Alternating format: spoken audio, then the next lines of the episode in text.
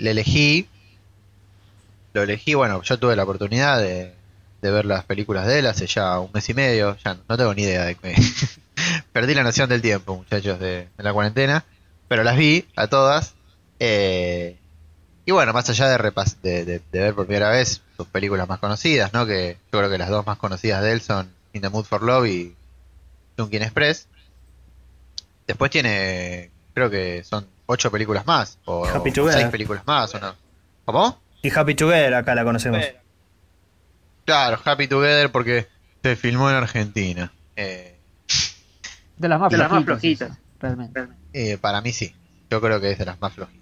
Eh, la otra más conocida también Fallen Angels. Después tiene la que filmó en Estados Unidos que es My Blueberry Nights. Eh, después tiene una película totalmente espantosa que se llama Ashes of Time. es malísima. Esa es la peor de él por, con diferencia. Y, eso es como una que no vio nadie directamente. Eh, pero yo estaba entre dos películas para elegir de él. Eh, dos de las más desconocidas y son justamente dos películas que no, no se las asocia rápidamente con el nombre de él. Eh, la que quedó afuera, que también puedo mencionar, que me parece muy buena, es eh, The Grandmaster. Es la última película que hizo ya hace siete años. Eh, tengo entendido que ahora va a filmar, está filmando, está filmando la nueva hace como un montón de años, tuvo un montón de problemas, una cosa así. Pero la cuestión es que hace siete años que no filma, Grandmaster, su última película, que es como una película de artes marciales, pero no es de artes marciales. Como creo que trata, si mal no recuerdo, o sea, si mal no recuerdo el personaje es como ¿Vieron esas películas de, de acción de allá, las de Ip Man? Man, Claro, Claro, sí, las de sí, la Tony, Tony Ya. Ya. Donnie Yen, no, Tony Ya. Tony Ya.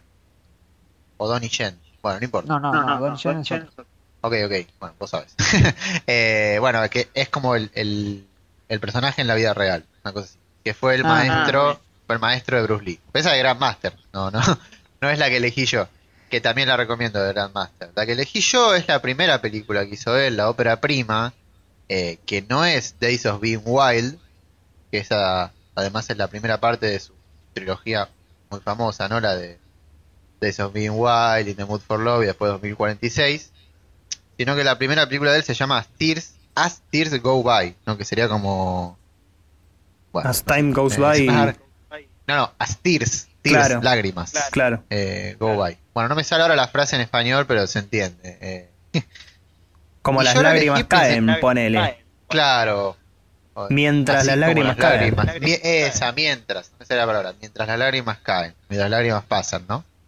Eh, es una película muy particular, me parece. Primero porque no, no se ve un estilo, no se ve un estilo muy definido, no se ve el estilo definido que va a estar en sus próximas películas, ¿no? Siendo como la más estilizada de todas, me parece que es In the Mood for Love o 2046. eh, pero también, bueno, Chunkin Express o Fallen Angels, bueno, ese estilo no, no está, no, no, no vas a, no vas a encontrar como esa, esa forma de filmar todavía que tiene él, no sé si se puede describir de alguna manera, pero esa forma de filmar que cuando uno ve esas películas muy conocidas claramente la, la la identifica, eh, pero sí se van a mantener como la- las temáticas, de, no es que se mantienen, perdón, empiezan a aparecer las primeras temáticas de su obra que después va a desarrollar eh, en sus siguientes películas.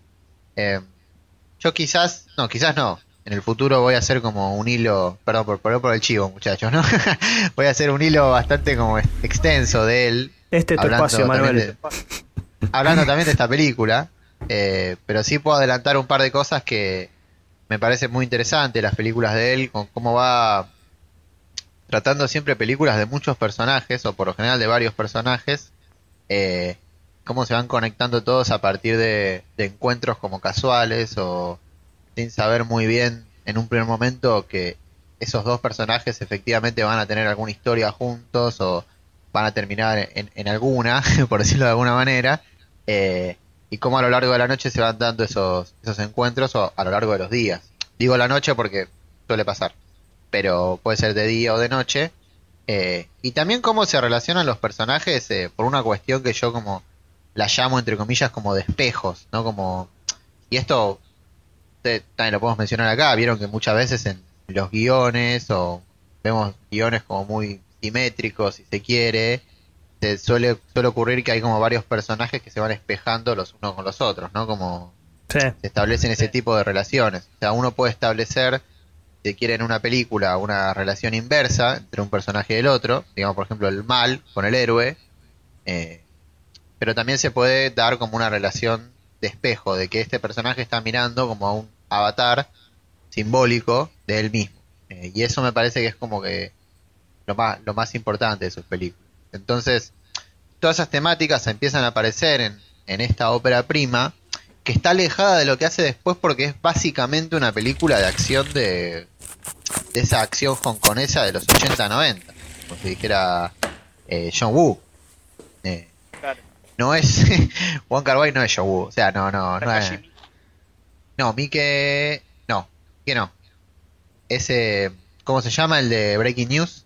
Eh, Johnny To. Johnny To. Johnny To, Johnny To. claro. Claro. Bueno, esa onda. Bueno, Johnny To, John Woo, etcétera. No es ese tipo de película. No, no, no es, no no es Hard Boiled de John Woo donde hay un policía que de repente tiene que salir a los escopetazos con un bebé en el brazo. No. no, no. Obra maestra esa. No pasa, no pasa eso, pero sí es como de acción de Hong Kong de los 80, 90. Eh, y es una película bastante mainstream. De hecho, yo creo, esto es una frase un poco, no sé si polémica, pero yo creo que es como la película de Wong Kar Wai para los que no les gusta Wong Kar Wai, básicamente, ¿no? Como creo que ¿La pusiste en la subvalorada? Sí, no, la puse en la subvalorada, sí, obvio. Me parece una gran película. Eh, pero sí me parece que. Y, y también por otro lado puede ser como la película de que los fanáticos de Wong Kar Wai no, no le dan como, bueno, nada. Como están por delante las otras. Que yo coincido que están por delante las otras. Sin embargo, me parece que esta también está como muy bien, muy bien hecha. Eh, ya voy un par de minutos y no dije de qué se trata, perdón. Pero lo interesante también de la película es que es un poco una nueva versión, una reversión, una relectura, si se quiere, de Mean Streets, de Scorsese. Eh, porque son dos hermanos, postizos, entre comillas, hermanos, postizos, entre comillas, que uno es como muy, muy, que quieren entrar al mundo de las triadas, no, no sé si triadas es en Japón, pero no importa, de las mafias, eh, el mundo gángster, ¿no? Y... No, no, es más, es más Mean Streets, es como más la mafia escorsesiana, ¿viste? Como más, Ah, más por ese, más por ese lado. O sea, se manejan underground, como en Mean Streets, pero es como esa mafia típica de, de Scorsese. Y uno de los hermanos es como súper atento, como muy preocupado por querer entrar a ese mundo, como haciendo todas las cosas bien, que sería el personaje de Harvey Keitel, ¿no? En Mean Streets.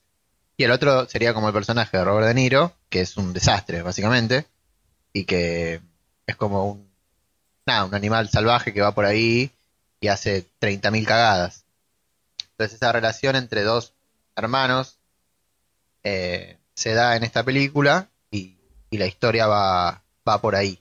Como agregado también de que a su vez de que está pasando eso, el, lo que le pasa también al personaje protagonista es que una, una prima de, de él, eh, lejana, llega a la ciudad donde está él y empiezan poco a poco a enamorarse. O sea, en la película hay como una relación incestuosa entre, entre dos primos, eh, sumado a esto de los hermanos postizos.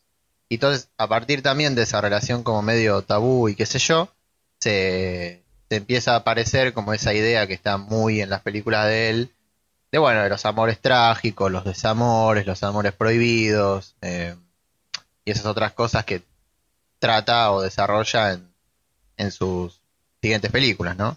Entonces, en parte la elegí por eso, porque me parece que es interesante que ya aparezcan las temáticas de todas sus películas, mientras que estamos viendo una película de un género que no, no volvió a tocar prácticamente nunca más. Eh, de hecho, yo lo que escribí, que después lo publicaré, es que en esta película es como que el género está que en, en las otras películas donde puede haber acción, como en The Grandmaster, como en Fallen Angels, como en...